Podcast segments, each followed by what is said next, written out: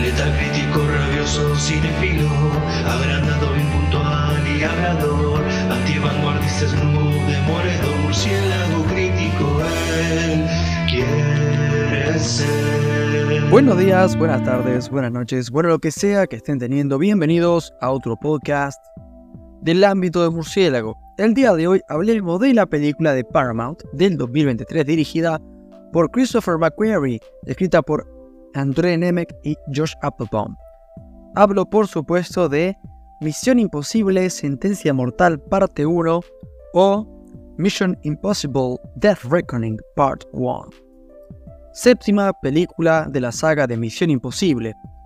Esta entrega, protagonizada por Tom Cruise, Ving Rhames, Simon Pegg, Rebecca Ferguson, Haley Atwell, Vanessa Kirby, Henry Chesney, Isai Morales, Frederick Schmidt, Bob Clementif, Joe Wingham, Rob Delaney, entre otros.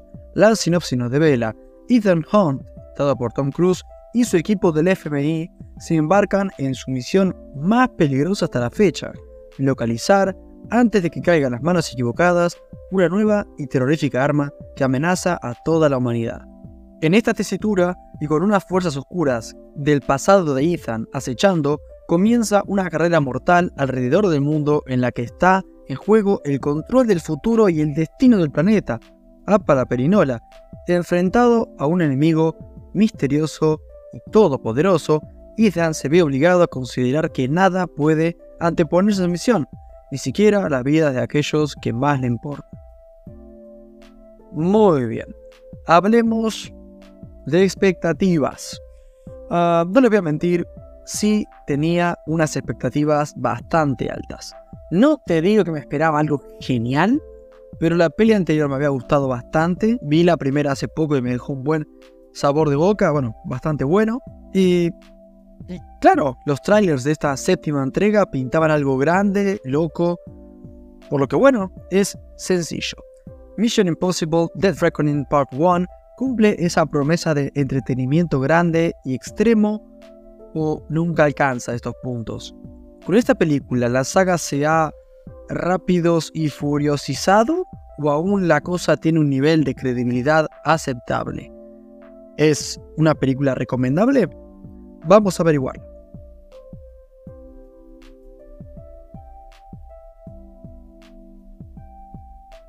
Ok, comencemos con lo positivo. Debo decir que para hacer una película que dura dos horas y media es sumamente entretenida. Tiene muy buen ritmo. Que en un momento me estaba como, no digo comenzando a preocupar, pero eh, digo, upa, acá puede pasar algo, puede la cosa caer en un bache porque dura dos horas y media y bueno, es lo normal. En una escena, en un tren, eh, viste, por ahí cae un poquito la tensión, pero zafa la cosa, ¿no? Por un poquito se mantiene el interés, desembocando en un clímax a la altura del resto de la peli. Como que la peli no baja un poco, está ahí cuando decís, bueno, por ahí me aburre un poco, no, no te llega a aburrir y las cosas vuelven a subir de intensidad para culminar la vuelta en un clímax eh, bastante interesante. Algo positivo que le encuentro a la peli, y esto va un poco, ¿no? Como respondiendo esta pregunta de si esta saga ha sufrido el efecto rápidos y furiosos de, básicamente, y, sin tapujos, caer en la estupidez, ¿no? Y la respuesta es que creo que no, no. Es exagerada y es grande y sin estar al límite tienen que estar con bastante cuidado de no pasarse en la próxima peli. No, repito, acá no se pasaron pero es muy fácil que en la próxima sí se les vaya la mano, ¿no? En esto de más grande, más extremo, más eh, venga al cine a ver la película, se puede caer tranquilamente en lo estúpido. Ojalá que no sea así. En lo personal tengo la teoría de que en buena medida es más fácil que la gente esté más dispuesta a creerse lo que está viendo si le das un objetivo tanto a ellos como a los personajes algo que sea importante y todo con un tono de moderada seriedad. No te quiero decir seriedad completamente porque tampoco esto es, es un thriller demasiado pesado, ¿no? Mission Impossible Dead Reckoning Part 1 hace eso en buena parte. Ya desde la primera escena que involucra un submarino y me parece bárbaro, funciona, ya que estamos viendo al antagonismo al que se deben enfrentar los del FMI ya desde un primer momento y es como, hey, sí muchachos, a trabajar, que la cosa está más que jodida. Y ya creo que uno como espectador está más predispuesto a comprar cosas un poco, bueno, estrambóticas, por así decirlo. Algo, cosa que un poco tira los pelos, ¿no? A ver, hablando de el antagonista, ¿no? No es mucho spoiler, en esta película el rival a vencer es una IA, una inteligencia artificial. La idea de entrada me parece astuta. A ver, no es demasiado sorprendente, sobre todo teniendo en cuenta los tiempos que corren, en los que el tema está realmente muy en boga, pero da juego, ¿no? Ya creo que es difícil encontrarle rivales humanos a un tipo como Ethan Hunt. En seis películas ya le ganó a todos prácticamente, y todos eran el más malo de los malos, y así cada película, bueno, con buen criterio creo que la peli dice, bueno, esta vez subamos la vara, cambiemos un poco directamente del tablero y va a ser una IA, una IA súper inteligente que pueda justamente predecir sus movimientos. Es una muy buena idea y hace que la peli sea mucho más interesante. Yo por lo menos cuando la vi sentí como quiero que pierda esta IA y siento que estoy viendo algo que nunca vi antes realmente. Esto de la IA predice los movimientos. O sea, tal vez nada que no haya visto antes, pero ah, en buena medida sí, eh, se, se, sentía fresca la cosa. Fuera de joda, realmente me pude sumergir en la peli, ya que no era una cuestión facilona de buenos contra malos, dos bandos, fácil. No, a ver, sin salirse demasiado de eso, hay distintos bandos con distintas perspectivas, ¿no? Y es muy estimulante y es en buena parte la razón de que la peli de vuelta sea tan entretenida. Hablando de las formas, algo inevitable en una película como Misión Imposible, evidentemente la peli se ve bien en todos los sentidos, está bien filmada, la acción es muy buena y los efectos están realmente bien. Sí, creo que se justifica ya en buena medida verla por esto, sobre todo si te gusta la acción, es casi un obligatorio. Hablando de las actuaciones, um, a ver, sí, obvio, Tom Cruise hace un trabajo correcto como siempre, actuando, bueno, básicamente actuando de sí mismo a esta altura de su carrera.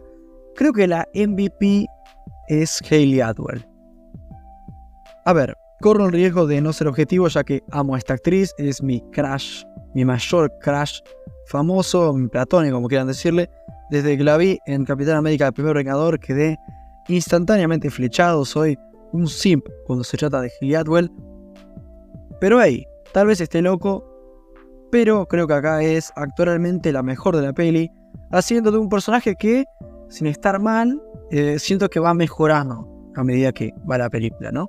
Y en buena medida es la que se lleva buena parte de la atención de la trama, ya que es la novedad, ¿no? Dentro de tantos personajes que ya conocemos, ella es un poco el, juguetito nuevo y también creo que por mérito propio funciona bastante bien. Pasando a lo negativo, eh, no me gustó cómo dentro de este equipo de la FMI, los dos personajes femeninos de Rebecca Ferguson, llamada Elsa, y esta nueva incorporación de Haley Atwell, llamada Grace, como que por una falta de personalidad o siendo indulgente, personalidades parecidas, por así decirlo, no terminaron como cuajando bien a dos.